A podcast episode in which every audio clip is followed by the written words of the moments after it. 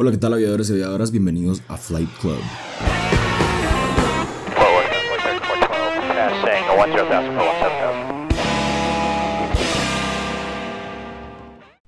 Antonio. Antonio.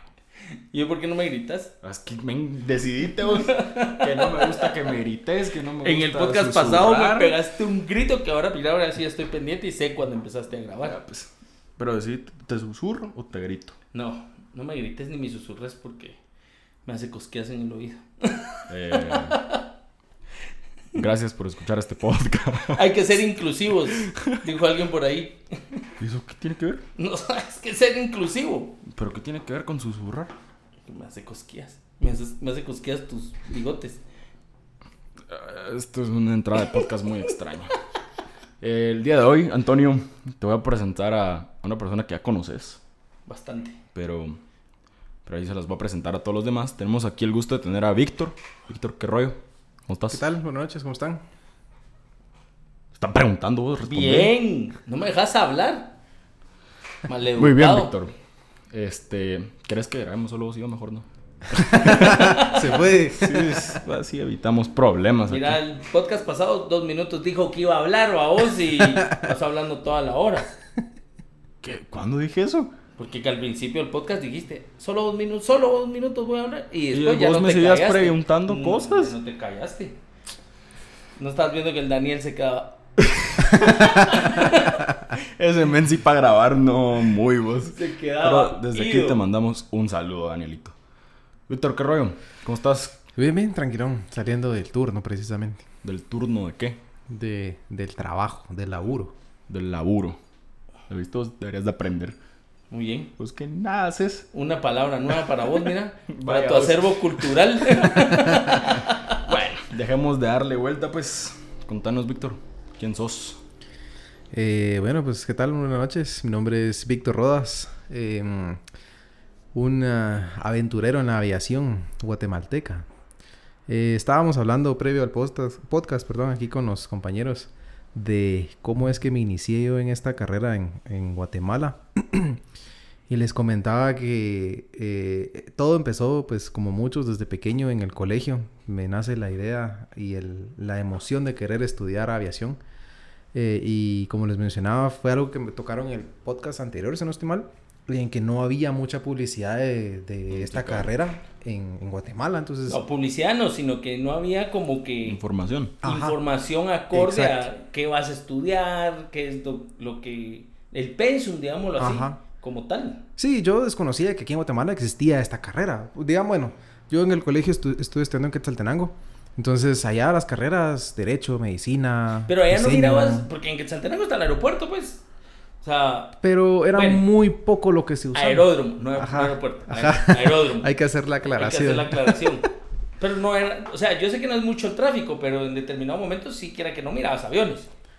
Pues digamos que la única vez que yo tengo memoria de haber ido o visto aviones en el aeródromo, una fue una vez que eh, tuvimos que usar uso de una ambulancia aérea y la otra fue, si no estoy mal, para un huracán que hubo como en el 2000 algo. Eh, Cinco.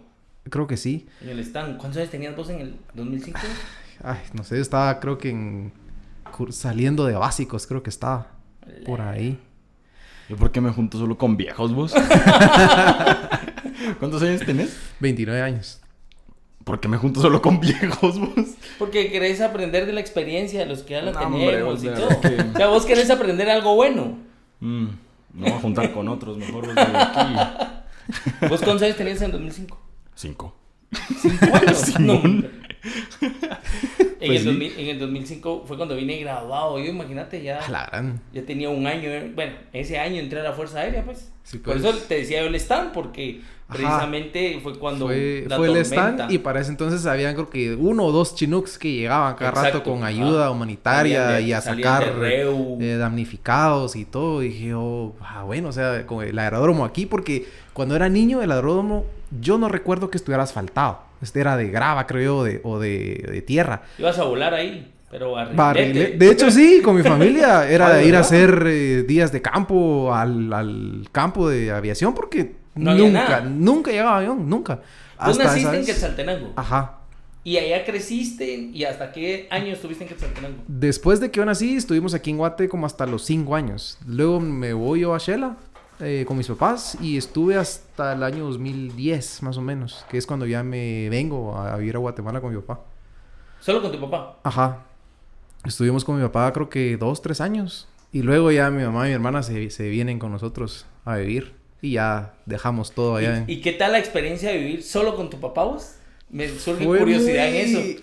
Fue de un cambio radical porque mi mamá, digamos que es muy a la vieja escuela y muy estricta. Entonces, eh, por ejemplo, yo cuando me vine a ir con mi papá, empezaba yo en mis épocas de salir a, a molestar y así. Entonces, digamos que a él con que yo llegara a la casa no había problema. Regalo de estar quemando, vos tal vez le decía a tu mamá, no, aquí está durmiendo el patojo. Entonces, digamos que yo estaba realista. Pues no realizado, pero estaba feliz porque, o sea, o sea no importa No era como que un llegue, gran pero que llegue. Ajá. Como el de tu mamá. Ajá, exacto. Porque digamos que mi mamá no se dormía si yo no llegaba, si yo no llegaba, estilo buenas noches. ¿no? Y ahora venía a decirme buenas noches porque me, aprovechaba a que le diera el aliento. Entonces, si yo llegaba con un par de copas pasadas, sabía que me iba a regañar. Entonces, digamos que con mi mamá no tuve tal vez esa experiencia de, de salir a molestar y ahí vengo. Carro no me daba porque como mi mamá vivía sola con mi hermana y conmigo en Shela.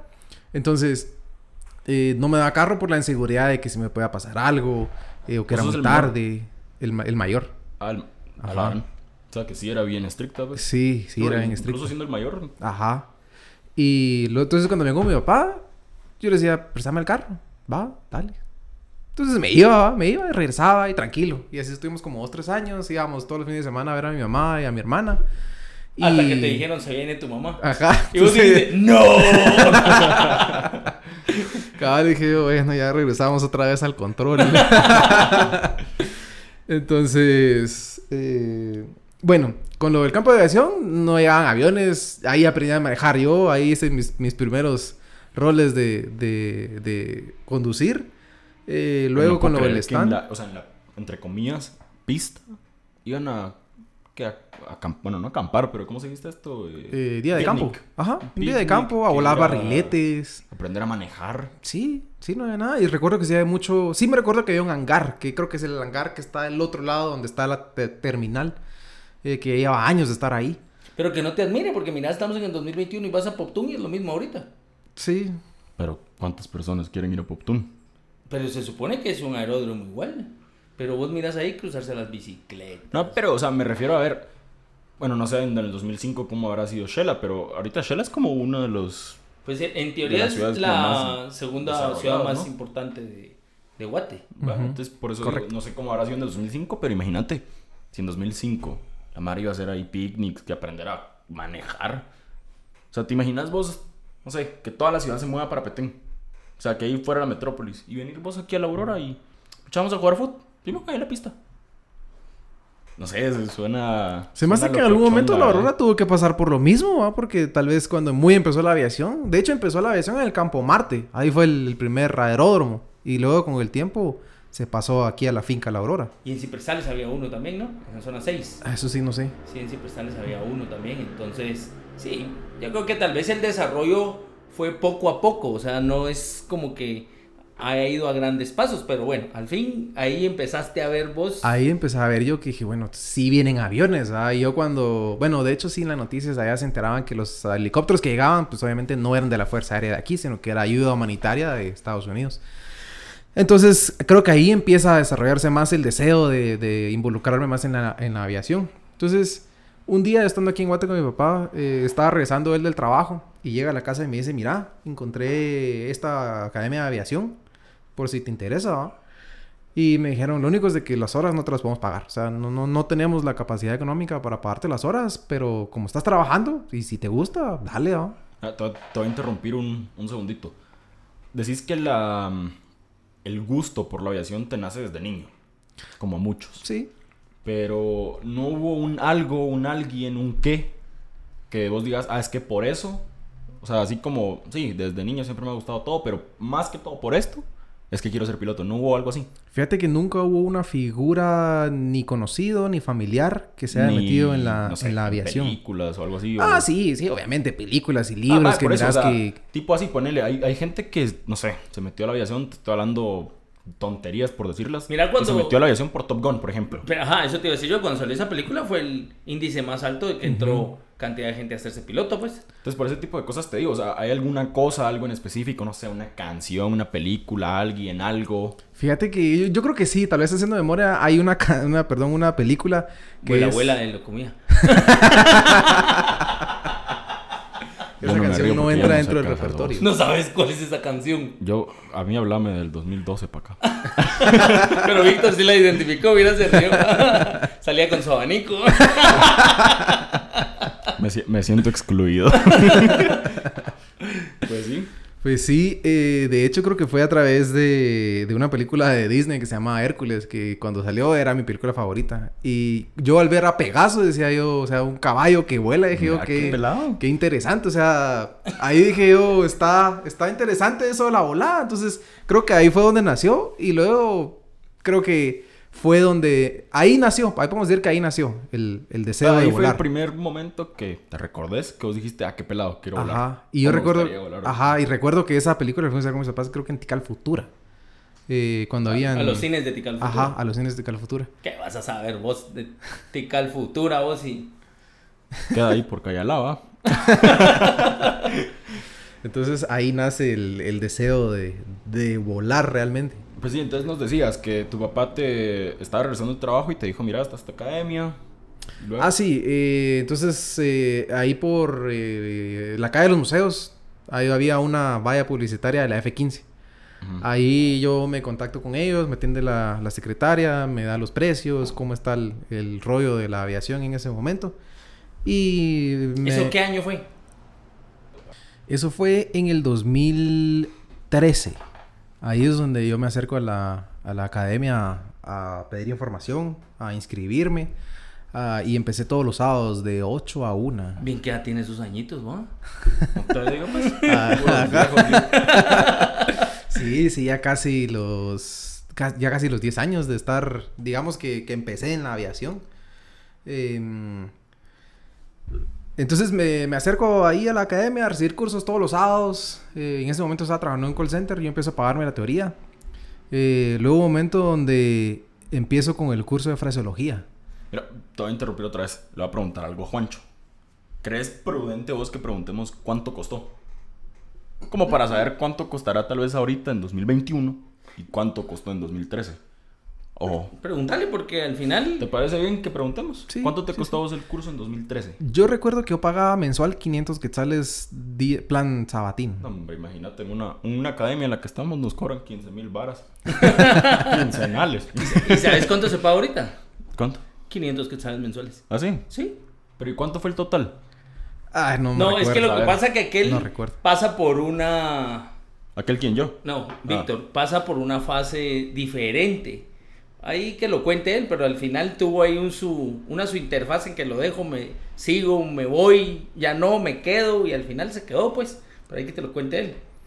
Eh, bueno, empiezo a sacar todos los cursos eh, con diferentes eh, instructores. eh, y cuando empiezo a entrar al curso de meteorología, ahí, ah, creo que ahí fue donde me empezaron a enseñar el, el METAR y el TAF y todo eso y todas las, las abreviaciones. Dije, yo, no, no, no lo estoy entendiendo. O sea, yo creo que, o sea, sí me gusta la aviación y todos los demás cursos, pues digamos que salieron bastante bien. Pero esto del metar y de la meteorología no le entiendo. Dije yo, no, no, no sé cuando me dicen que un frente frío, un frente ocluido, que eh, corrientes de convección. No, ni idea qué es. Porque yo el clima, lo que alcanzaba a escuchar cuando mi familia me veía, no sé, el reporte del clima, algún eh, Noticiero algo. noticiero y No hasta sabía, ahí. se hace y ni le hace ponía frío, atención. está lloviendo. Ajá. Se acabó. Bueno, lo que sabía es de que era cuando reportaban la Unidad Nacional de Meteorología que decía va a llover. y Va a llover. Cielo azul y pajaritos. Ajá. y va a estar soleado, llovía. Entonces dije, oh, Eric de Paz. Eric, te están molestando vos. Saludos a Eric de Paz. Entonces dije yo, no, sí va a estar bien difícil lo de la meteorología porque como que no le atinan. Entonces, eh, eh, detengo los, los estudios teóricos de aviación. Eh, sigo trabajando en call center. por eso de meteorología. O sea, vos dijiste, no. La meteorología no y entiendo". cuando entré al, al módulo de fresiología, cuando empezaban a decir eh, Tango Golf Alfa Bravo Charlie Torre y que sí, que no, que estoy, me encuentro a tanta distancia, yo ¿en en qué momento me aprendo todo eso? Y, y tomando en cuenta que tengo que estar pendiente de la meteorología, del weather, del avión, de hacer cálculos de velocidad, tiempo, distancia y... Y encima de eso, estar hablando Ajá, en dije yo, no, hombre, dije yo, ¿a qué horas? Entonces dije yo, no, yo creo que tal vez no, no va a ser resto para mí eh, la aviación. Entonces, eh, eso fue en el 2000... Yo empecé en el 2013, creo que fue como en agosto de 2013 donde digo, creo que no, no va a ser lo mío. Entonces, detengo la aviación, sigo con mi trabajo. Y en el 2014 digo yo, no, o sea, ya casi voy a sacar la teoría, solo es de dedicarle más tiempo. Entonces eh, vuelvo a contactar a la academia y les digo, mira, solo que yo sí, o sea, quiero salir, pero también quiero salir ya. Porque, o sea, ya perdí mucho tiempo, entonces me interesa meterle más tiempo, el tiempo que se pueda, para poder sacar el curso en el mayor, mejor tiempo. Pero vos te saliste porque te sentiste que frustrado, Sí, porque sí no... hubo un momento de frustración donde yo no lograba entender. eh, Claro, fue más como términos. un no me da la chola, ya me aburrí, ya, Ajá. órale. Ajá, y digamos que en ese entonces yo, bueno, al vivir solo con mi papá y que yo no estudié aquí en Guate, entonces digamos que no habían muchas amistades con el que yo dijera, o, o por ejemplo, cuando vine a estudiar a la academia, Ujú. pues obviamente todos eran nuevos. Entonces digamos que mm, había un como lapso de edades, porque había gente más joven eh, que estaba estudiando y que digamos que sí, ya había, ya le entendía, ya le agarraba la onda, entonces yo decía, yo no sé si se necesita años de estudio para, para poderle agarrar el rollo a la aviación. Entonces, eh, bueno, me detengo. En el 2014 me vuelvo a contactar a la academia, les digo que necesito salir del, del curso y que, me ofrecen. Eh, el subdirector me dice que tienen la opción de un curso ejecutivo. Y ahí es donde conozco a Juan Antonio. En los últimos 3, 4 módulos que me hacían falta. Él eh, Y ese me fue da- tu error. Ese fue el, el declive. Vaya vos. Pues, ahí es donde dije yo, no, sí, no, esto no es para ya, mí. no, gracias. Entonces, eh, ahí el via- al ser un curso ejecutivo, digamos que solo estaba Juan Antonio y yo en, en el curso. Eh, em- me empieza a dar, eh, me hacía falta creo que procedimientos de aeropuerto, fraseología y no me acuerdo cuál era el otro modo. Pecio balance y navegación. Ah, eh, ajá. Y mm, entonces digo yo, ah, no sé, todo lo que ya vi con lo que estoy viendo ahorita, ya todo está empezando a encajar donde tiene que ir. Dije, o sea, sí, ya todo tiene sentido. Ah, o sea que empezaste el curso de cero, otra vez. No, no, no. Digamos No, que terminé se- el Ajá. pensum que llevaba. Ujú. Y de ahí cuando yo terminé dije yo... Ah, ok, simplemente, o sea, no fue que te, ¿cómo te digo? O sea, no fue que interrumpiste, digamos, la carrera, sino que la terminaste y ya no querías saber nada. Digamos que son de los 10 módulos me hicieron falta los últimos 4. O sea, yo tenía Ajá. 6 aprobados. En esos 4 es donde yo detengo la aviación. Y te volviste a meter, Ajá. pero en ejecutivo. Exacto, pero solo por esos últimos 4. Entonces, cuando yo fui viendo cómo era la aviación y que realmente sí le entendía, le Ah, digo a Juan Antonio, mira, necesito un recurrente de los últimos, de los otros 6. Sí, pues, Entonces, ya te. Ajá. Entonces, eh, a finales, bueno, no recuerdo en realidad en qué momento del 2015 es donde yo termino ya la teoría. Voy a tramitar mi, mi licencia. Pero de hecho, antes de tramitar la licencia, el subdirector me dice, mira, tenés que ir a aeronáutica civil, tienes que ir a hacerte exámenes médicos, comprar una bitácora y no sé qué. Y yo en ese entonces ni idea. Nunca en la vida había escuchado aeronáutica civil y yo, bueno, ¿y dónde queda? Y me decía, está ahí en la zona 13, eh, cerca de la colonia Aurora. Y yo no tengo idea de dónde es, pero bueno. Y sí, o vos sea, viniendo de Shela, pues, Ajá. menos todavía. y, pero dije, bueno, si ya terminé el curso teórico, ya, ya lo pagué a buscar dónde está aeronáutica civil. Entonces, al final voy a aeronáutica civil, hago todos los trámites, me dan mi licencia de piloto alumno. En ese entonces la academia donde estaba me refiere con, con eh, una aeronave de instrucción. eh, que fue el ah, Tango Golf Kilo Alpha Mike con Cessna 172. Que creo que fue el caballito de batalla de muchos de los que empezaron a volar en esa época. Ahí hice mi primera hora de vuelo. Eh, ¿Te dio miedo? Fíjate que no, fue más la emoción de que dije, bueno, ya ahorita, digamos que, no- o sea, yo sé que no voy a volar al avión yo, pero ya voy a tener un mayor concepto del por qué pasan las cosas. o Pero sí te sentías nervioso. Por ser tu primera hora de Ajá, sea, Mm, más no emocionado. Digamos Sí, que no hubo- Nervios de emoción. Ah, pues ajá, ajá. Eh, nervios de la emoción de, de, ah, bueno, cómo se arranca el avión y, y bueno, me voy a meter a la pista y vamos a despegar y cómo se va a ver todo arriba. Em, entonces hago mi primera hora de vuelo y encantado. Eh, fue una sensación increíble del estar ya arriba. Eh, eso te volando. o sea, ya me dijiste que no te dio miedo, pero o sea, hay mucha mara que tal vez tenemos un amigo en común que de repente le dan ataques de ansiedad de subirse a un avión y no, bájenme, ya no quiero estar aquí. Así sea comercial, así sea una Cessna 172. ¿Qué sentiste vos? O sea, solo la emoción de, ah, qué pelado, no sé, cumplió tus expectativas, no las cumplió, esperabas algo más. Fíjate que sí, totalmente cumplió las expectativas porque era algo que yo desde pequeño creo que venía... queriendo hacer. Queriendo, ajá, queriendo hacer. Eh, estando yo en la cabina de un avión, y como te digo, o sea, en, el, en, la primera hora no hice nada más que ya estando en, en, aire, en el aire, el instructor me dijo, mira, esta es la cabría, aquí a la derecha, izquierda, los pedales, cómo funcionan y todo. Él despegó, él aterrizó y él guardó el avión y bueno, mira, mañana tal cosa, mañana nos toca ver, ya, ya vas a taxiar. Eh, me recuerdo que la primera vez nos fuimos por el, el lado sureste del Pacaya y pues, yo obviamente no, no, sabía cuáles eran las, las áreas de instrucción, ni cuáles eran las salidas, ni nada. Pero eh, ese día había demasiada turbulencia. Ahí como hay mucho terreno montañoso, el avión se hacía para todos lados. Ahí sí me asusté porque o sea, nunca había estado en un avión pequeño recibiendo turbulencia donde yo estaba en la cabina. Ajá, tan expuesto. Pues. Ajá, entonces dije yo, bueno, ¿y aquí en qué momento se le parten las alas al avión? Dije yo. y eh, luego, después de eso, el instructor con el que yo estaba, eh, estaba volando en Avianca. Entonces, su agenda chocaba mucho con, con, mis horas de instrucción. Entonces, yo me paso a otra, a otra academia, donde empiezo a volar un Cherokee. Eh, donde fue otra sensación, digamos que fue como una sensación nueva otra vez, porque era un avión distinto. ¿En esta Cessna solo volaste una hora? Una hora. Desde la ah, que yo no hice nada. te iba a preguntar qué diferencia sentiste ahí o qué, pero Ay Dios, si solo una hora no... Sí, pero digamos que cuando estaba con Juan Antonio hablábamos de que la diferencia entre volar un ala alta y un ala baja. Que un ala alta genera sustentación más rápido. Entonces es como volar, o perdón, manejar un carro automático donde digamos que el avión va a volar solo. O sea, una Cessna vos le puedes quitar o reducir la potencia desde Palín y sabes que vas a llegar tranquilo a, a San José. Pero en un Cherokee se te va el motor en palín, lo más seguro es tratar de caer en la base porque más de eso no vas a llegar. Eh, por, por, la poca sustentación que genera. Entonces, cuando eh, estábamos hablando con Juan Antonio del tema de dónde iba a seguir yo mis horas de vuelo, me recomiendo otra escuela donde tenían este Cherokee. Y me hace la comparativa, o sea, ahí vas a, realmente a sentir lo que es el avión. Y si en una Cessna vas un paso adelante, en ese Cherokee tienes que ir dos o tres por... Tal vez no por la velocidad. Bueno, la velocidad influye, pero porque el avión eh, se cae rápido. Entonces, es un avión más pesado al final. Ajá. Entonces, eh, sí tenés que ir viendo dónde... ¿Dirías que es más peligroso? Sí, yo considero que es más peligroso... Tal vez más trabajoso a la hora de volar, ¿no?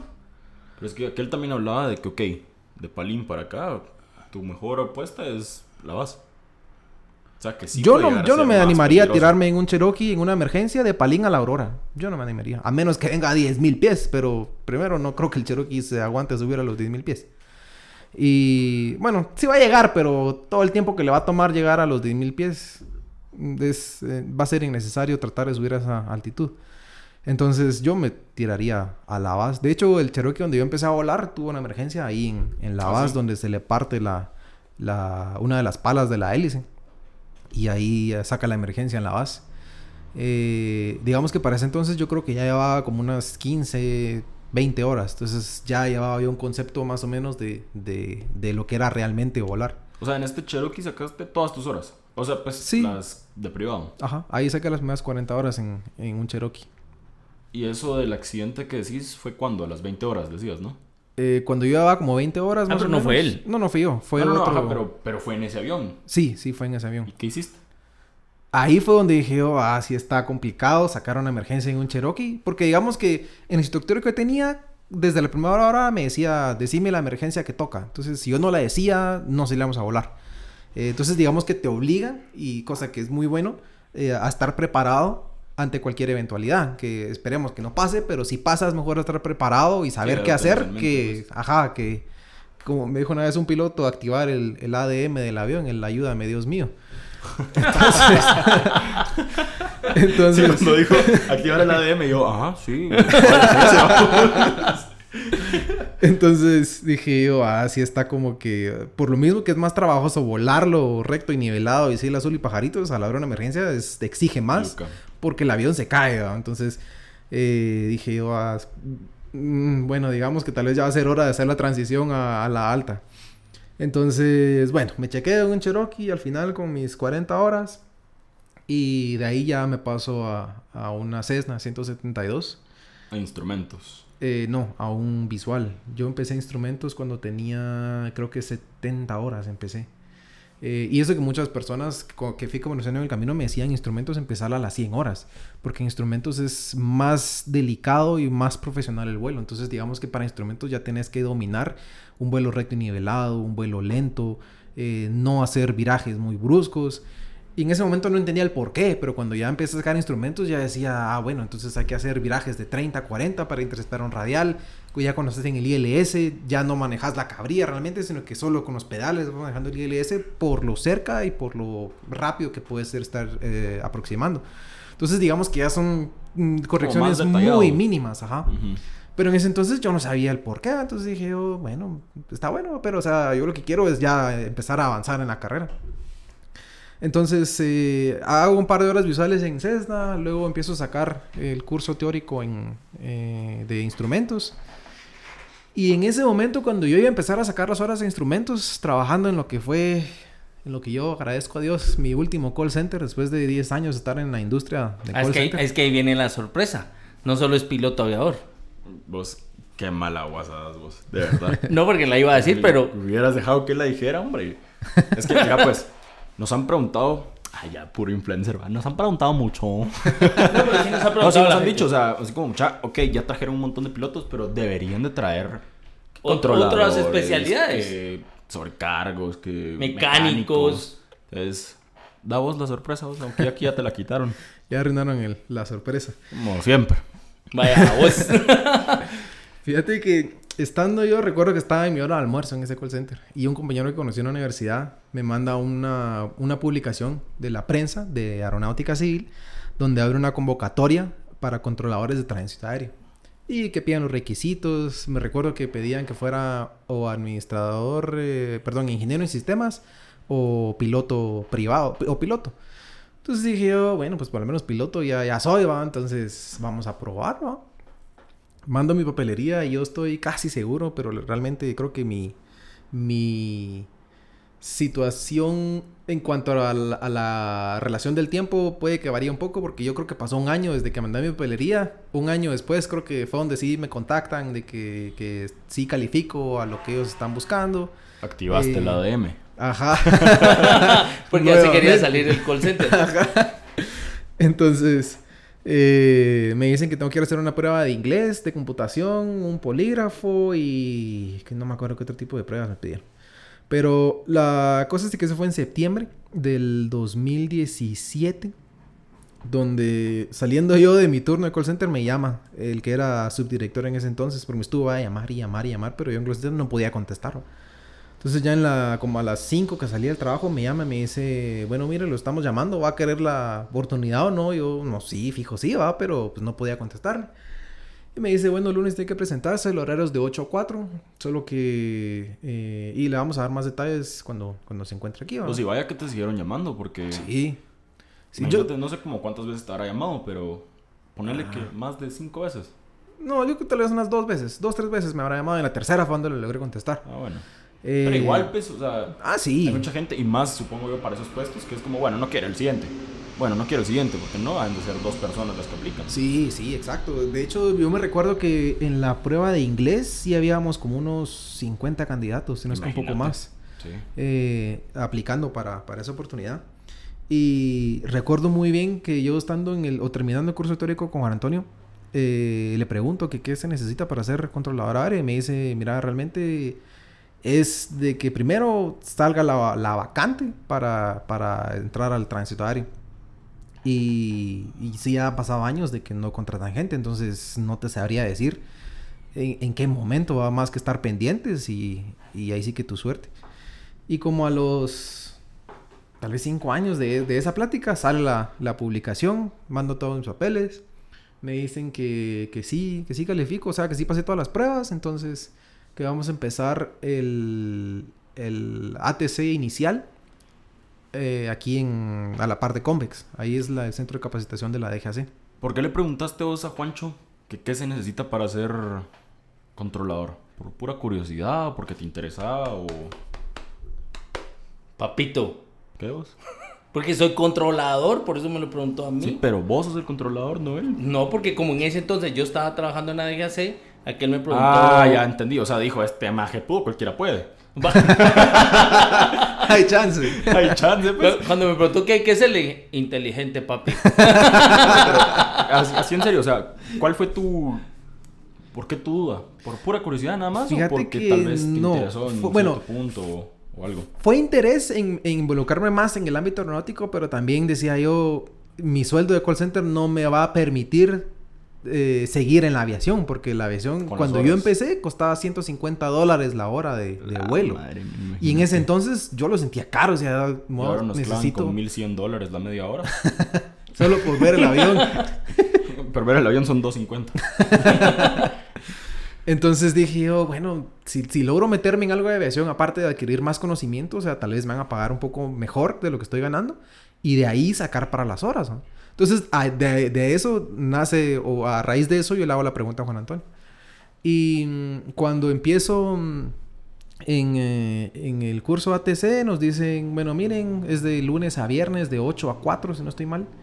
Ah, de, todas las gen- de toda la gente que yo vi, que, que como te comento eran como 50 personas en ese turno, porque sometió a la prueba de inglés, eran creo que tres turnos, mañana, tarde y otro en la tarde. Pero en el turno que a mí me tocó habían como 50 personas. Eh, nos llaman a una reunión ahí al área de despacho de la DGC. Y me topo a un compañero de la universidad que estaba estudiando conmigo en ese entonces. Y otra gente que yo nunca había visto. Y éramos como unos 10 tal vez de los que ellos habían dicho que habíamos calificado, habíamos pasado todas las pruebas que ellos estaban pidiendo para iniciar el curso. Entonces eh, empezamos creo que un 4 de septiembre, si no estoy mal, 2017. Eh, de 8 a 4 nos dicen, bueno jóvenes, este es el curso ATC. Eh, después de este curso ustedes van a empezar a trabajar en el aeropuerto La Aurora. Y entonces fue como, ajá, bueno, ¿no? o sea, bueno, démosle empezamos a simular en una maqueta. O sea, era una mesa con una, una impresión de una pista eh, y avioncitos de juguetes. Esa era la, la simulación y radios portátiles, un walkie-talkie. Pero obviamente estábamos dentro del mismo, la misma habitación. Entonces, realmente el radio era más práctica de comunicación, de, de saber qué vas a decir o a pedir antes de abrir, de abrir el PTT y no dejar el PTT abierto y quedarte... Eh, Ajá, y Claro. quedarte. em, o, o que, no sé, que se te olvide lo que vas a pedir. me decías que es de lunes a viernes de 8 a 4. Ujú. ¿Y a qué hora trabajabas vos? Tuve que renunciar. O Renuncié. sea, vos dijiste, bueno, vamos a probar porque todavía no estaba 100% seguro de que sí te iban a aceptar. Sí, sí, era, era de. Vamos a empezar el curso, que inicial. Y si pasa el curso, o sea, le podemos ofrecer un salario y todo lo O sea, demás. al final fue tirarte al agua. A ver qué pasa. a ver qué pasa. Exacto. Pero lo que me motivó fue el que yo ya no quería estar en la industria de call center. Y, dijiste sí o sí. y que no que tenía. Ajá, y que no tenía responsabilidades. Bueno, sigo sin tener responsabilidades mayores. Pero.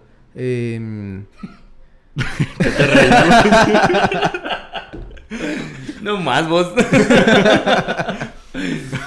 entonces dije yo qué que fácil sí es. No tengo responsabilidades Sí, mayores vos. Como una, Pero es que, ajá, como lo que mi pasa es que, que- nos dijo que nunca ha trabajado. Ajá. Hasta hoy en día. Ajá, exacto. Ajá. Con 20, ¿qué? 24 Seis. años. 26. Seis. Con 26 años nunca trabajado. Que- Mira, eso sí son... que- Eh, esa sí es vida. Ajá, Saludos porque nos, nos escucha. Si nos estás escuchando, mira. Mis re- respetos. Pues Pero sí. lo que pasa es de que su te dijeron que tengo que perder. O sea, si no doy bola en lo de tránsito aéreo, lo que va Ya di pasar bola es en el que call tengo- center, entonces regreso Ajá, al call center. Voy a, vuelvo a aplicar en otro call center y ya estuvo. O sea, tampoco es otra cosa del otro mundo. Entonces dije, oh, bueno, ahí vamos. Y de hecho, ese día que te comento que me estuvieron llamando y me dicen, mira, empieza el lunes de la otra semana. Y eso creo que fue un viernes.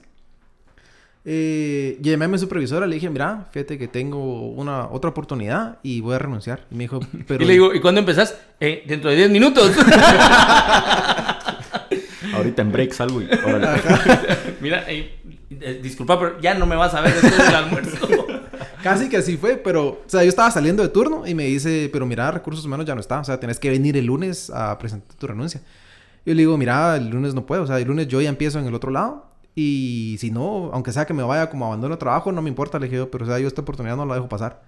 Me dijo, no, no, está bueno, entonces si querés eh, el lunes cuando tengas tiempo, vení y platicamos. Y yo, bueno.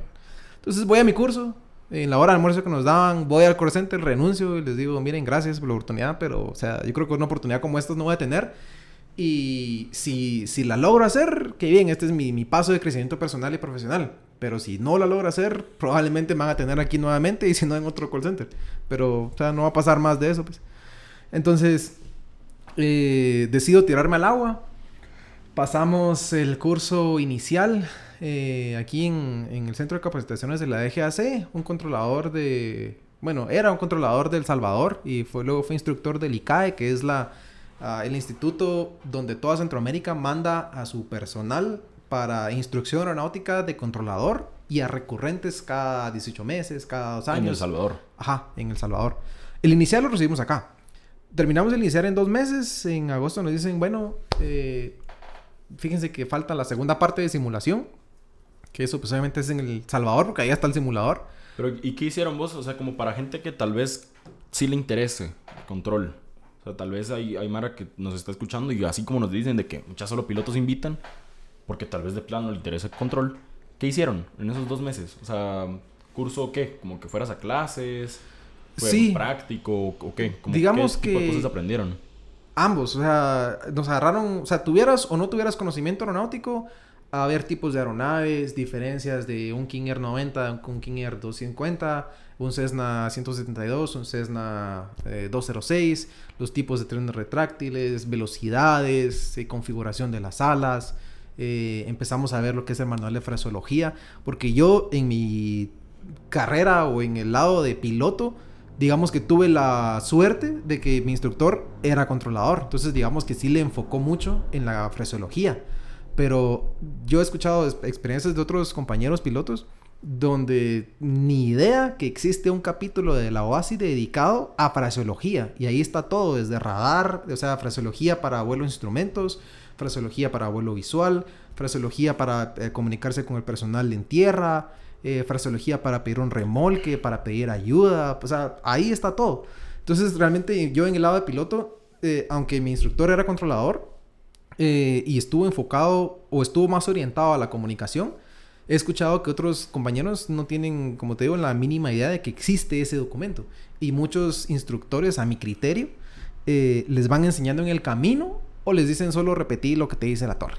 Entonces, sumerete, eh, haz- es- escuchás en la frecuencia que un controlador le dice notifique 10 millas suroeste Aurora QNH 3030 y te dicen recibido.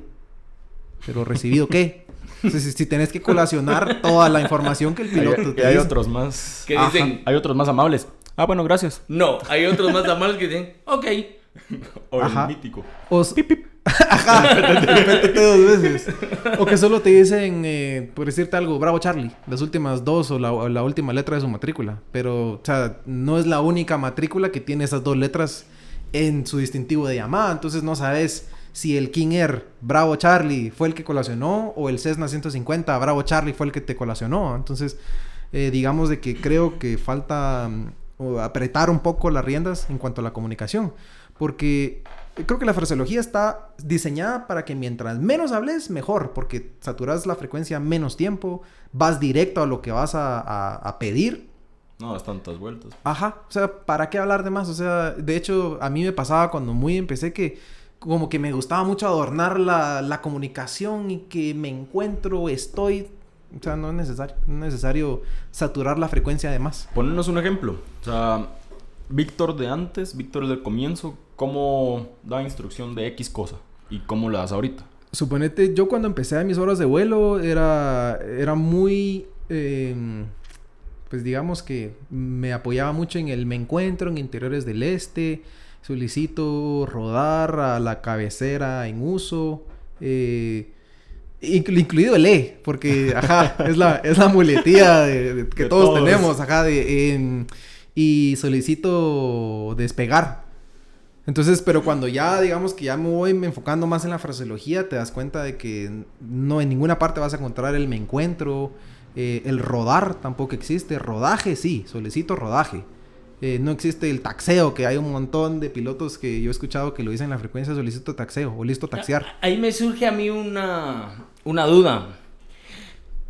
¿Cuánto tiempo llevas en control ya ahorita? Eh, tres años. Tres años. En esos tres años, ¿qué deficiencias mirás vos en la aviación guatemalteca respecto precisamente a la comunicación? Pero espérame, vos, a mí sí me quedó la duda. Porque aquí nos enseñaron a. Me encuentro en hangares del este, la, la, la, la. ¿Cómo lo harías vos ahorita? Tango Golf Alfa Bravo Charlie, interiores del este, información extra y solicito rodaje. Dos segundos. Sí, solicito rodaje a umbral 02 o a... A pista en uso. A umbral. O sea, bueno, sí, pista 02, pista 20. Y eso es otra cosa que a mí me parecía bastante interesante porque en la fraseología cuando empezás te dicen que los número- números dígito por dígito. Pero ¿qué sucede aquí en la Aurora? Tenemos las dos pistas que usan los mismos números en diferente orden, 02 y pista A los 20. disléxicos se los llevó Pancho. Ajá, entonces suponete, a mí me ha pasado, una vez me pasó que a un avión le instrucción que ingresara a favor del viento a la pista 20 y él venía enfilado al final a la pista 02, o sea, venía en contra de todos los que estaban saliendo. Entonces ahí, eh, y, y en ese momento me recordé lo que me habían enseñado en, en el curso de controlador, de que en este caso sí es mucho mejor referirse a la pista 20 como pista 20, 20, porque ajá. ahí no hay pierde, o sea, pista 20 y pista 02, sí, sí escuchas la Sí, diferencia. escuchás, ajá. Ajá. Entonces son como que cosas que vas puliendo en el camino, que vas agarrando de lo que te enseña la fraseología. Y para no hacer de mal, para no hacer de mal, ¿verdad? para no hacer de menos a Juancho, ¿qué deficiencias miras en Guate con, con esto? Yo creo que es la fraseología, que, que digamos que el, el pensum de la carrera de piloto privado te exige que recibas un módulo de, de fraseología, pero creo que hay muchas escuelas que es, mira, esta es la fraseología, el alfabeto fonético, y ahí en el aire vamos a ir practicando. Entonces, a la hora, suponete, hay muchas escuelas de instrucción que con el tiempo del lado de control vas aprendiendo a, primero a, a identificar las aeronaves de instrucción. Y eso mismo te permite crear un criterio de a qué aeronaves les puedes pedir ciertas cosas y a cuáles no. Porque a un piloto que tiene 5 horas en una aeronave de instrucción, sabes que no le puedes pedir un básico corto, porque no lo va a hacer. O él va a creer que lo va a hacer, pero realmente se va a extender su patrón de tránsito, de tráfico normal. Y eso te, se te va a hacer que se te junte con otro avión. Eh, o si le decís, mire, solicito em, si tiene ceniza volcánica en, en su posición. Y tal vez el, el piloto alumno no te va a saber dar un, un o un, un reporte de piloto. O con algo tan simple, notifique posición, que el piloto debería decir, me encuentro tantas millas al noreste, volando rumbo tal, a 6.500 pies. Correcto. Ajá, que eso es un reporte de posición, pero cuando le preguntas a alguien, notifique posición, 15 millas. O solo simplemente te dicen al noreste. Ajá. Entonces, ah, bueno, pero usualmente le preguntas la posición al piloto porque traes a alguien de frente que tenés que darle información de tránsito. Pero, ¿qué pasa si el piloto no te hace información? Entonces, tenés que volver a abrir el PTT, notifique altitud. Tal vez el rumbo no importa porque sabes que va a Río Dulce, por ejemplo. Pero notifica altitud. 6500. Ah, bueno. Ah, Tango Golf, ah, mm, Charlie, Bravo, Zulu, por decirles algo. Eh, tránsito que sale, es 972, notifica hasta rumbo noreste, 6500 pies. Entonces, digamos que con eso ya el piloto que viene, que lo tiene de frente, ya tiene que ser el Pero, responsable. pero al final vas saturando la frecuencia por Ajá. tanto que vas pidiendo. Exacto. Hay que sacar la información con cuchara a veces a, a ciertos pilotos, pero es por lo que decíamos, que a veces solo dicen recibido. O Bravo Charlie, por decirte algo, eh, los últimos números de la, eh, perdón, letras de la, de la matrícula. Y que incluso en la fraseología y en el, en el documento 4444 de la OASI, el cual está disponible a todo mundo, eh, dice que el único que pueda cortar la matrícula o el distintivo de llamada del, avión es el controlador. Entonces, suponete, me llamas Tango Golf Alfa Bravo Charlie y yo te digo Tango Golf Alfa Bravo Charlie terrestre, te empiezo a dar instrucción y luego yo te puedo cortar Alfa Bravo Charlie.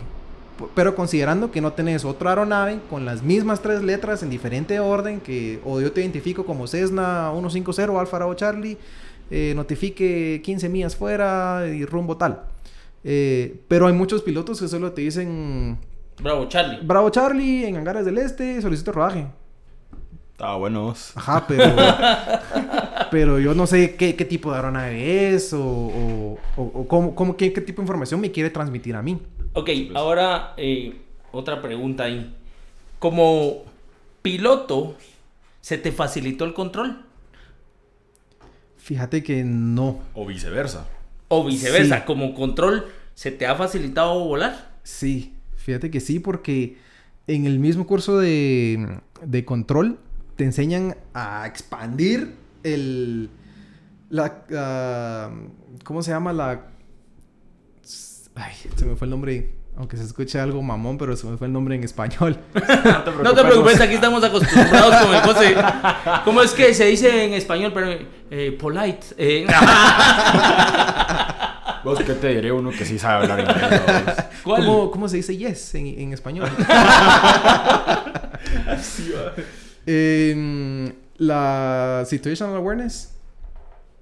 El... Con- conciencia situacional. Ajá, conciencia situacional de dónde va a estar el avión que te llama, en, qué- en qué sector, al noreste, al suroeste, a tantas Sí, millas. es que fíjate que ahí es donde yo, por ejemplo, entro con aquellos que en algún momento les doy clases y yo les digo, mucha, traten de hacer un plano tridimensional en su cabeza de dónde tienen un avión, de dónde tienen el otro, de dónde está este, a qué altitud, cómo les queda el otro, el otro viene, viene atrás, es más rápido, es más lento, ¿qué pasa?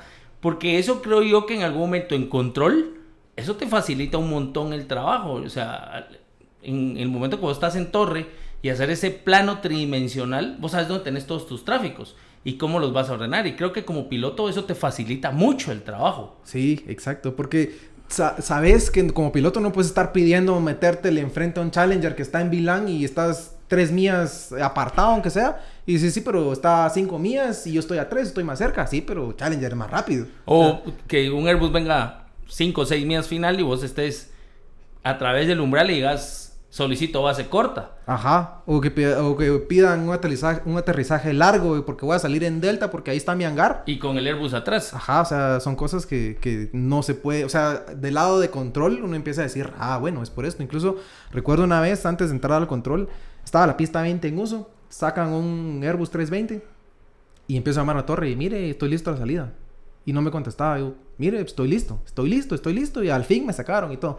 Cuando entro al control, me... ahí es donde me di cuenta que, bueno, ah, digo yo, ah, correcto, no me podían sacar cuando yo quería que me sacaran por la separación de la estela turbulenta, porque si me sacan detrás del Airbus, voy a dar vuelta a mitad de la Burger. King hubiera así a caer. Ajá, ajá, entonces digo, ah, bueno, ya empieza a tener sentido de- del por qué, ¿va? Pero hay muchos pilotos que estoy listo en inmediato detrás de un 757. Sí, Ah, o bueno, sí, pero no lo puedo sacar, ¿va? O sea, yo por cuidarme y yo como controlador, yo sé que está listo y que sabe que ahí está la estela Pero ahí, ahí es donde viene eso de la parte teórica, porque en teoría esa enseñanza viene de decir, ok, hay unos tiempos los cuales tenés que cumplir para la separación, sea una aeronave mediana, sea una aeronave pesada, y, y hay veces eso no lo, creo yo, no lo enseñan.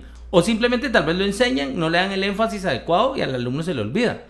Pero ahí es donde en control se da cuenta uno de eso. Exacto. O sea, y, pas- y eso pasa muchas veces aquí en, en Guate, pues yo que estuve en la parte de control también lo veía y yo así como que no sabes tus tiempos. O sea, es importante, creo yo, recalcar eso en la instrucción. Ahí donde terminas a Víctor es una su cajita de monerías. ¿De qué? De monerías. ¿Sí sabes qué son monerías? ¿Cómo se dice en, en español monorías vos? Una cajita de chingaderas. También sos instructor eh, de fraseología en una academia eh, de inglés.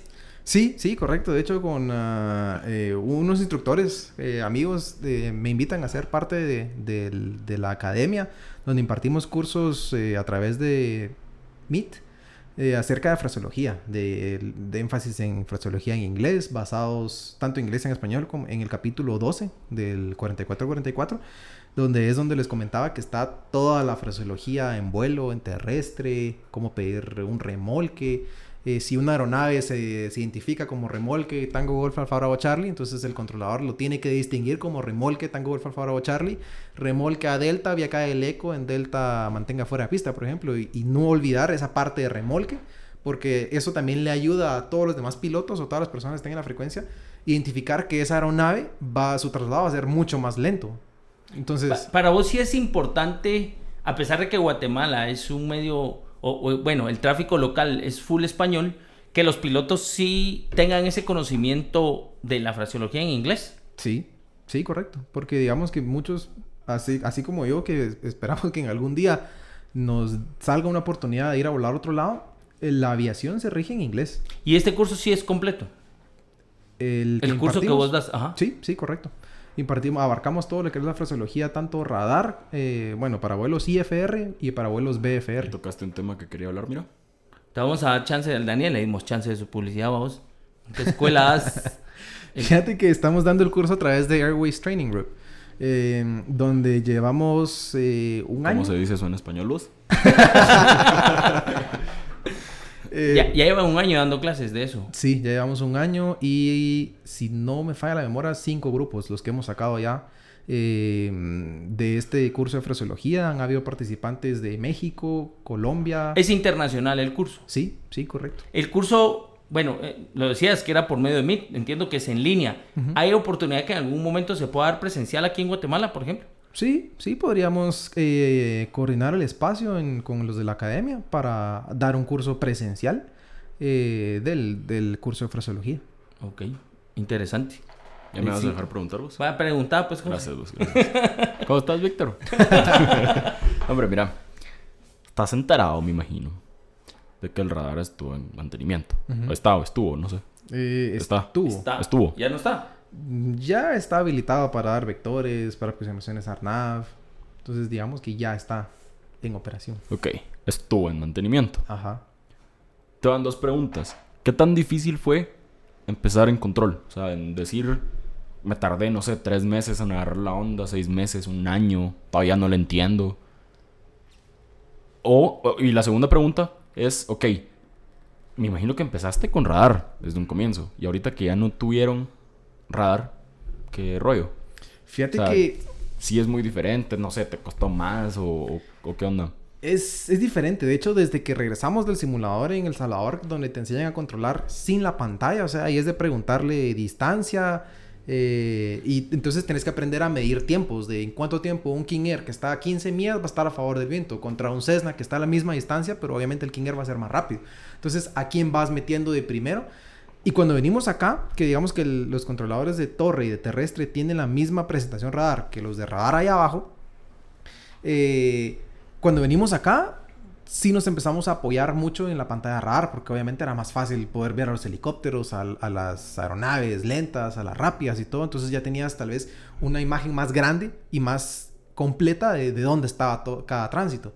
Pero hay veces, eh, asuetos largos, feriados, festividades, donde mucha gente viaja al río. Entonces, no importa que tengas el radar porque las aeronaves, las, las etiquetas de las aeronaves no caben en la pantalla. Entonces se empiezan a traslapar. Entonces ya no puedes leer la matrícula de una aeronave con la otra porque ya no caben en la pantalla. Entonces, digamos que regresas a controlar sin el radar eh, o sin la pantalla. Entonces, ah, notifique tantas mías y mantenga 8000 pies. Que es otra cosa bastante interesante que veo que pasa mucho aquí en la Aurora. Y una vez me pasó con una aeronave. eh, ¿El qué? el que iba para eh, El Salvador, si no estoy mal, pero iba para el sureste, eso sí me recuerdo.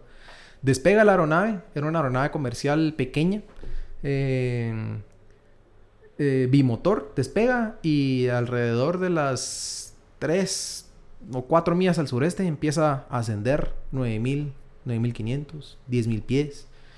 Y yo como estaba en mis primeras horas de... Todavía estaba en instrucción de control. El que estaba en radar me dice, mira, esa aeronave está subiendo arriba de 8 dentro de la zona, que no sé qué. Y yo, "Mm, pues, tiene razón, va. Entonces le digo al piloto, mire, ¿por qué está ascendiendo? Y me dice, ah, es que si no quería que ascendiera, me hubiera dicho. Y yo, pero... Ajá, pero tampoco le estoy dando el permiso para que ascienda. Y como piloto, debería saber que dentro del CTR de la Aurora, que son 12 millas, uno no puede ascender a más de 8000 pies porque hay otros tránsitos, instrumentos que vienen al BOR a 9000. Entonces, ¿qué va a pasar si asciende sin, sin permiso? Se la va a poner de frente. ¿Y a quién va? ¿De quién? Bueno, ¿de quién cae la responsabilidad? Del controlador de torre. Por no haberse dado cuenta de eso. Pero digamos de que, a mi criterio, eso es pilotaje. Eso es pilotaje. Yo no lo tengo que decir a todos los pilotos. Mira, no, no puede ascender arriba de 8000 pies dentro de la zona porque se supone que conoces tu CTR, tu ATZ. Sí, no, y a eh, qué horas estarle diciendo a toda. Y ahí Ajá. se recuerda que no. su- o sea, Pero no, es que pues, ese se supone que vos decís, muy pocos lo saben. Exacto, exacto. Entonces digamos que hay mucha... Creo que falta un poco más en cuanto a la instrucción. Y, y digamos que en esa ocasión era un piloto comercial con el que había eh, sucedido la, la, la situación esta que él había ascendido y me dice, si yo quiero que subiera, me, me hubiera dicho. Y, ajá, pero tampoco le estoy diciendo que suba, entonces hay algo ahí que no está, no es compatible con la instrucción. ¿Sí entendés qué es match, pues? O te lo explico. Match. ¿Sí? Fósforo. Velocidad. Match. No, ¿Por qué? Pero... mm, Pues sí. Pues sí. Eh, sí, y recordame cuál era tu otra pregunta, ya se me olvidó. Era Esa. que si te costó. O sea, Ah, sí, que- Sí, te había costado. ¿cuánto, ¿en cuánto tiempo te adaptaste? No necesariamente me tenés que decir, no sé, dos meses, pero o sea, Ah, no. Fíjate que. Bueno, y te eso es costó otro. mucho, te costó poco, más o menos, normal. Fíjate que fue complicado al principio porque los instructores que nos recibieron aquí en la Aurora, al principio, aunque estábamos en la frecuencia, ellos nos decían, dígale y pídale y autorícelo y crúcelo y todo. Entonces realmente uno no estaba generando un criterio, sino que solo estaba repitiendo lo que el controlador atrás nos estaba diciendo. Pero conforme fue pasando las horas de instrucción, fueron... Fueron... Se fueron soltando, digamos. Ajá, nos fueron soltando a empezar a cerrar nuestro criterio. eh, pero tal vez para eso sí pasaron unos 3, 4 meses, digo, en, lo que ellos se sintieron confiados de que nosotros ya teníamos una situación, una conciencia situacional, perdón, amplia de lo que estaba pasando a nuestro alrededor. Y el proceso de habilitación de nosotros duró en total un, un año. Un año, porque empezamos 9, eh, a mitad de la... Eran, son 90 horas, si no estoy mal, de instrucción para poder optar a, un examen de habilitación de, torre. Íbamos como por la hora 40 y nos dicen, miren, vamos a poder solo con 6 de los 9. Eh, nos llaman a, a la oficina con el jefe a, a- a decir quiénes eran los tres de que no iban a seguir. Y ese día nos dicen, miren, fíjense que no van a ser 6, sino que solo nos vamos a quedar con 3. Claro. Y los demás, Siempre cuando gracias. si hay chance más adelante, los llamamos. Entonces todos estábamos, obviamente fue un balde de agua fría porque no nos esperábamos de que iban a sacar a tantos en ese día y de un día para otro. Pero mm, yo creo que no sé, los chakras, los planetas, las estrellas se alinearon porque afortunadamente fui uno de los tres que se quedaron en la primera vuelta. Eh, y logramos habilitarnos en, un año. En un año nos dieron la habilitación. Luego fueron llamando a los otros que se quedaron fuera eh, para que empezaran su, instrucción. Eh, pero sí, sí fue... Costó, costó el, poder desarrollar un criterio de medir velocidades. Puedo sacar a este Cessna si tengo a un tránsito en final. Bueno, depende de qué tránsito, si es un Challenger, si es un Airbus. Eh, suponete aprendes a medir con Airbus, te va a ocupar la pista desde que lo autorizas a despegar. Obviamente, si está ya alineado, 40 segundos. En 40 segundos te va a dejar la pista libre. Entonces ya empezás a medir ese tipo de tiempo, cuánto, tengo, cuánto tiempo voy a tener la pista ocupada para ver si le puedo dar la autorización de despegue a un Challenger o a un Cessna. Un Cessna, pues obviamente nunca va a ver al, al Airbus, pues aunque esté una mía final, el Airbus ya va a estar con Aurora Control y el Cessna ni va a estar cruzando el umbral. Entonces, eh, pero digamos que fue, fue eh, creo que fue el- el- lo mejor que me ha pasado en el, en el mundo de la aviación, porque aprendes un montón de- del otro lado del control. Eh, digamos que ahí, y es algo que he escuchado men- mencionar a Juan Antonio en otros podcasts, que qué tan importante es la, la geografía. Y del control tenés que saber cuáles son los puntos de chequeo al noreste, por ejemplo. Eh, qué, qué aeronaves o, bueno, en este caso helicópteros, van a tales fincas allá por oriente, porque, o sea, si en caso el piloto no logra eh, abandonar la frecuencia, sabe, necesita saber el nombre de la finca y dónde está para poder avisarle al SAR que tal aeronave iba a tal finca, llevaba tantas almas a bordo, tanto combustible, estimaba tanto tiempo en ruta, para que se empiecen a activar las alarmas de acorde a los tiempos que hayan es que transcurrido. ustedes me imagino que sí o sí tienen que saber. O sea, eso de que, por ejemplo, nosotros nos han dicho de que sí, que no, que sí, que no, que sí, que no. O sea, si has escuchado los otros episodios, te has dado cuenta que hay gente que dice que sí, definitivamente, y otros que dicen que más o menos. O sea, para ustedes sí es un sí. O sea, un fijo sí, ¿no? Sí, sí, porque te necesitas saber, como te digo, dónde hay, por ejemplo, helipuertos. O, por ejemplo, aquí en La Aurora, tienes que saber dónde está Premier, dónde está Foasa, dónde está Base 1, que son helipuertos que se usan mucho. Y que, por ejemplo... Country Club. Ajá, Country Club, que digamos que ese de Country Club, no todos los días, pero sí, eh, siempre, siempre hay operaciones que se cruza de la zona 11 a la zona 5 y está justo en la trayectoria de llegada o de salida. Entonces tenés que ver en qué momento lo puedes cruzar, dar información o se lo cruzas sobre el aeropuerto y luego ya que se vaya a zona 5. Entonces digamos que tenés que aprender dónde están los helipuertos clave que pueden ser factor con tu tránsito. Te voy a hacer una última pregunta que igual la he hecho varias veces. Y es, ¿cuál ha sido tu mejor slash peor experiencia? Fíjate. Y ahí van cuatro, o sea, porque tenés que decirme la mejor, la peor. Y la mejor y la peor. De piloto y de controlador. Fíjate que de piloto fue el día que me que hice mi soleo. Iba, yo hice el 360 del avión, ¿La mejor o la peor? la mejor y la peor. Fue la Ah, misma. Ah. Fue la misma. Porque eh, despegamos, íbamos llegando a Palín. Y el instructor me dice, ¿ya viste el ala derecha? Y yo, no. Cuando volteé a ver, se había caído el tapón de combustible. Entonces, la gasolina se iba saliendo del ala derecha. Y él tan tranquilo. Ajá. Y yo, bueno, ¿y qué hacemos? Nos regresamos. No, me dijo, sigamos. Y era un Cherokee donde tenías que ir cambiando cada media hora el consumo de combustible, porque no es como la cena que le pones ambos y ahí se queda todo el vuelo. O sea, se tiene left y right. Ajá. No tiene both. Left, right y off. No, no hay... No hay both. No hay both. Entonces, y era mi soleo. Yo, bueno, ¿y qué hacemos? Vamos, me dijo, sigamos. Digo, seguro, sí. Bueno, fuimos a San José, hicimos un par de toques y despegues. Luego me dice, bueno, vámonos. Y según yo, a la Aurora.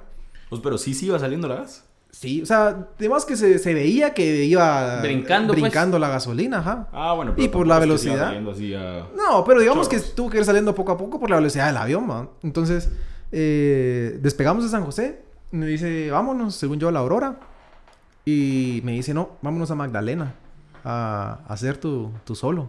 Y yo, ¿y la gas? y me dice, pues o sea, ya, ya se va consumiendo, ya, ya, ya la gasolina no está saliendo tanto. Bueno, dije.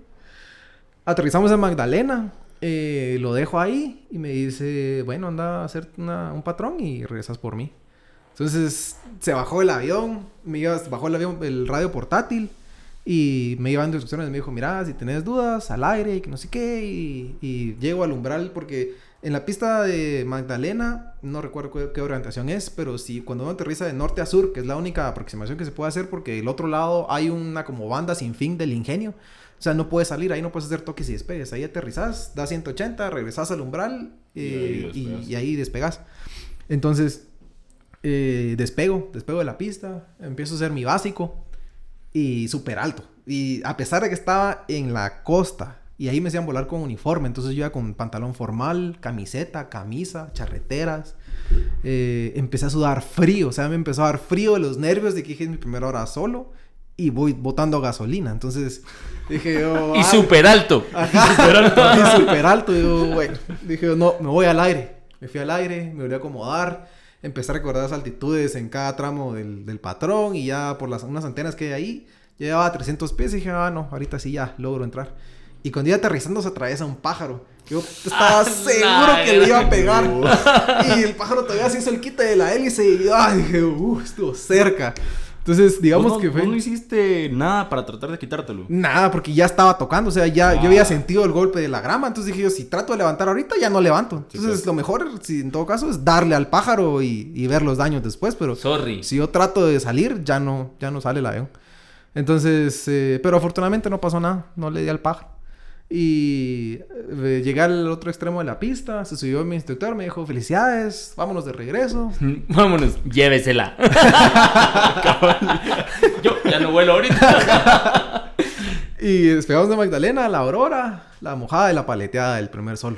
Entonces, digamos que fue la mejor porque me soleé en condiciones, digamos que de riesgo por el, el combustible, el, el ave que se atravesó, una pista de grama, que es una pista trabajada porque uno tiene que tocar cortos, eh, si no, ya no sales. O sea, no te puedes comer media pista, si no, ya no salís. Y, y la mejor porque me, me logré solear ese día. ¿Y en control? En control, ah, fue una vez la peor. Si no te metemos en problemas, pues, pues si no, mejor No, no digamos creo. nada. No, no creo. Vamos a ver qué pasa. Igual ya, igual ya fue hace rato, pues. Pero fíjate que una vez estaba en, en instrucción todavía y eh, venía un, no me acuerdo qué aeronave era, pero venía una aeronave comercial de pasajeros de una aerolínea en una aproximación Arnab Yankee a la pista 02. Y realmente lo que es, es de que la aeronave, o sea, obviamente viene instrumentos y todo, pero la aeronave ingresa a favor del viento, vira básico, final y se deja venir. ¿no? Eh, y yo traía un Bonanza 35 en Palín. Y yo desde, desde que vi eso le dije a mi instructor, mira, ¿qué hago aquí? Va? Porque, o sea, sé que se van a poner de frente. Y me dice, decirle que continúe o, que se mantenga fuera a las 10 millas en espera visual. Le digo al piloto, manténgase fuera, no puedo, aquí tengo los volcanes, no puedo hacer círculos acá. Más adelante, sí, en unas 2, 3 millas. Me... Bueno, continúe. Pues. Y le di información del tránsito. Le di información del tránsito. Eh, me dice que lo va a buscar. Y pues en efecto no lo empezó a buscar. El radar empezó a pintar amarillo porque venían de frente. Y amarillo y, y warning. Y, y rojo. Y empezó a pintar rojo. Y el radar los, los, detectó con 400 pies de diferencia. Y yo a decirle al avión, mire, descienda, descienda, descienda. Y no me contestaba. Que, o sea, no, no sé por qué el piloto no me contestaba. Pero es otra cosa que te digo que, o sea, uno de piloto tiene que estar siempre atento a la frecuencia. Y yo descienda, descienda, y tiene tránsito a la vista, y, no me contestaba, y no me contestaba, y el de radar estaba abajo, va a gritarme, decía, mira, está muy cerca, decirle que se quite.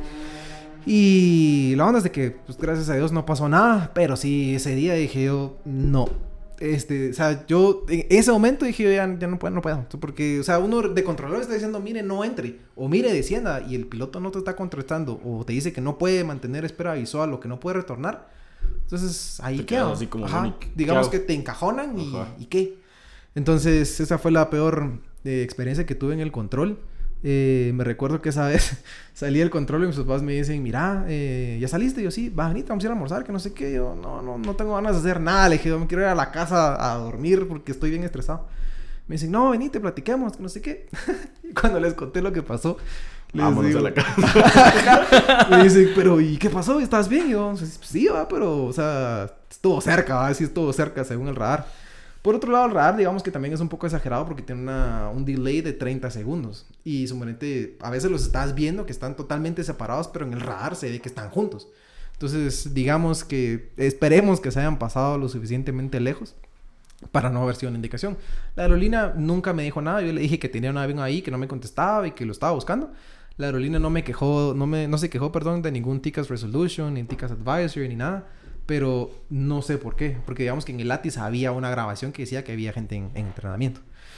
Y de ahí la mejor, yo creo que fue ya cuando, antes de la habilitación, nos, ya nos dejaban solos, o sea, ya nos tomaban como que de parte del gremio y bueno, ahí está tu hora de, de control, controla. Entonces uno ya, ya sabía, helicópteros aquí, aquí, los puedo cruzar, los puedo despegar apartados, eh, aeronaves, a quienes puedo pedir básicos cortos, a quienes no.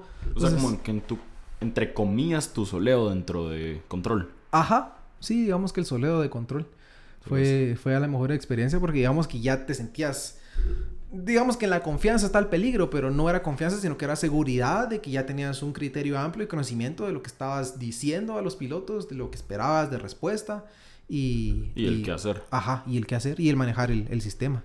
Porque como te digo, en el simulador, primero sin pantalla y manual. Entonces te da una ficha en blanco donde tienes que llenar la matrícula, tipo aeronave, de dónde venía, qué altitud decía y ahí en, a cuántas millas, en qué sector, 10 millas al norte y a la hora que te llamaba. Y luego tienes que ponerle dónde le habías pedido que ingresaras y aproximación directa, básico, a favor de viento, izquierdo, derecho y a qué horas te notificaba que el piloto estaba ahí. Entonces, manejando el simulador, más llevando las fichas, más hablando con el de terrestre que no te cruzara nada y que a veces este radar en la simulación te hablaba, era un relajo. Las primeras horas de simulación fueron un relajo. Pero digamos que te fue eso ayudando a, manejar más el sistema y que aquí que usamos fichas electrónicas ya solo es con el mouse de ya, ya lo despegué, ya lo aterricé, se lo paso a terrestre, terrestre me las pasa y las vas acomodando según las vas metiendo en la pista. Pero sí, digamos que esas han sido las, las mejores experiencias. ¿Algún consejo ya para terminar? Para pilotos, para gente que se quiera hacer controlador, que vos pudieras dar. Eh, bueno, a mí lo que me ha servido hasta la fecha es de que eh, la mayoría de los que empezamos en esta carrera lo, lo, hacemos sin dinero, pero aunque sea de... de, de Confirmo. Sí, yo creo que al final hay un concepto que dicen, ah, es que todos los que están en aviación es porque son millonarios. Eh, no. Sí, pero no, supieron. no es así. Digamos que sí requiere un esfuerzo, un esfuerzo económico, pero poco a poco se va logrando. Eh, y que no se den por vencidos, que a pesar de que, porque he escuchado el comentario de, de varias personas que dicen que la aviación solo es de sacar el curso y volar y ya, pero realmente es de leer, o sea, nunca, nunca dejas de aprender. Tenés que estar leyendo, familiarizándote con nuevos procedimientos. Eh, si vas a volar un nuevo avión, es un nuevo manual, no es de que porque ya sé volar una Cessna voy a ir a volar un. Bonanza, ajá, o un. Airbus, porque son velocidades distintas. Y mm, para el control, yo creo que lo primordial es eh, estar atentos cuando haya una oportunidad de, un de plazas vacantes y llenar los requisitos. Después de la oportunidad o después de la del anuncio este que viste vos o que te mandaron a vos, ¿ha habido alguno más? Eh, Eso fue hace tres años, decías, ¿no? eh, eso fue en el 2016. Bueno, eso fue en el 2016, donde yo vi la publicación y en el 2017 fue donde yo empecé ya el curso inicial. Después de mi grupo, hubieron dos grupos más, eh, del cual hay un par de personas de ese segundo grupo que aún están ahí laborando. Y los otros grupos desconozco por qué suspendieron el, el proceso. Pero de esa fecha para acá no he visto yo eh, que se hayan abierto plazas. Pero esperemos que más adelante se, se abra la oportunidad para incluir a gente nueva, a gente más joven en los servicios de tránsito aéreo. ¿Has pensado en algún momento buscar trabajo como control afuera? Sí, de hecho sí, cuando muy entré, porque, o sea, cuando muy entré, digamos que tampoco estaba muy seguro cómo iba a estar el rollo aquí en, en el control. Entonces me empecé a, investigar de, controla- de plazas de controlador y me di cuenta de dos cosas. Una, que muchos países contratan a sus ciudadanos naturales. O sea, no es de que yo pueda decir, Víctor Rodas de Guatemala, voy a ir a, a Alemania a controlar porque muchos países contratan solo a, a su gente. Y en los países que sí dan la oportunidad de jalar a gente extranjera, primero pedían cinco años de experiencia.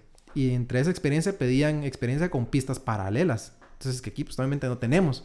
Entonces, eh, dije, bueno, pues por lo menos los cinco años con el tiempo los voy a tener. Y con las pistas paralelas, pues obviamente hay un curso también, en- ya sea en el ICAE o en Canadá o en, en Argentina, donde dan ese tipo de cursos de tránsito aéreo para, para los sectores a los que tienen asignados.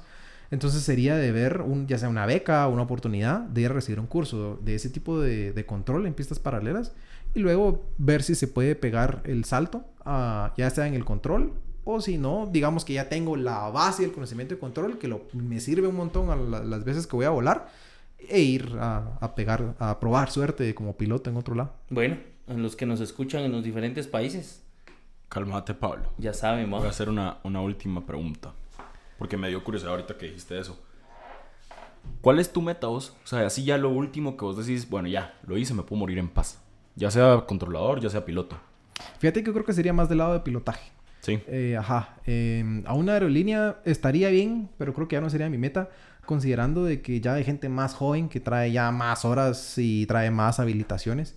Pero yo creo que tal vez volar en la aviación privada, eh, podría decir, ya llegué o ya estoy donde quiero estar y estar el tiempo que, que me permitan estar ahí. Pero ahí estás dejando muy abierto el, la posibilidad, digamos. ¿Volar qué, por ejemplo? O sea, ah, bueno, volar, ahí te puedo decir un citation, un latito, te podría decir. no sé, pero es o sea, mi- yo te puedo decir meta. una 380, pero a ver, también hay que ser realistas. O sea, yo le decía a Juan una vez, y creo que lo he dicho en el podcast. O sea, yo me doy por satisfecho, no es mi top. O sea, si algún día se da a volar una 380, que pues, que descansen en paz. eh, qué Algo pelado, vamos, pero yo me doy por satisfecho y decir, no, hombre, ya sí la logré con una 320. Mínimo, así, mínimo, mínimo.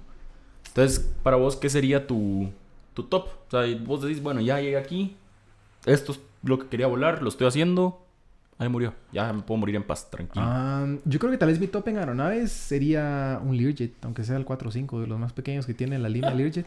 Pero, Solo eso pide su corazón, mira vos. pero soñar es gratis. Obvio. Ajá. Entonces, pero sí, yo creo que ahí sería donde yo diría ya, ya llegué a donde, a donde quiero estar. Aunque también me da mucho la atención la acrobacia que hace Red Bull. Eso también me da mucho, mu- mucho la atención. Mira, pues ya son pero- dos ustedes que les gusta. Ajá. Está bien. Antonio, ¿algo más que vos querás agregar? No, pues primero agradecer a todos los países que nos escuchan, se agregó uno nuevo. China. Ah, sí. Eh, Guan, Guangdong. Creo Eh, que Wuhan. Que nos escuchan allá, vamos, pero Gracias por, por todo. Gracias por un año bien bonito. Sí, tenemos China, Suiza, eh, Reino Unido, Emiratos Árabes. O sea, la verdad que sí, gracias a Dios. Gracias a todos los que nos escuchan. Gracias por compartirlo. Cada vez es, es más la gente que nos, que nos está... A los que apoyando. estamos llegando, los que nos están apoyando. Ya vamos por... Igual la cantidad de reproducciones ya va creciendo. Solo para ser específicos, de China nos escuchan de Guangdong. Guangdong. ¿Sabes qué es eso? En, en México idea. también nos ¿Cómo se dice en escuchan de, de varios estados ahí. Saludos a todos también. Ah, sí, de hecho, el principal estado de México que nos escucha es Jalisco. Jalisco, papá. Guadalajara, vos. Un saludo al Canelo. Yo sé que el Canelo nos escucha. ¿verdad? Yo sé que el Canelo nos escucha. Vamos a ir a grabar un podcast a Guadalajara, Vamos vamos. a grabar un podcast con el Canelo, ¿cómo ves? En Guadalajara. Bueno, Ahí lo vamos a grabar. Ahí invita, invitado, estás invitado. bueno, pues no me queda más que agradecerles y como siempre, tóquenle a todos los botones, vamos. Compartan, me gusta, síganos, a todo lo que encuentren A ahí. todo lo like, que ustedes encuentren. tóquenle, píquenle, denle like. ya saben. Y como siempre les digo, no sé a qué hora nos escuchen, pero buenos días, buenas tardes y buenas noches. Por mí es todo. Bye. Nos vemos. Feliz noche. Gracias por la atención y la oportunidad. De nada, vos. Chao.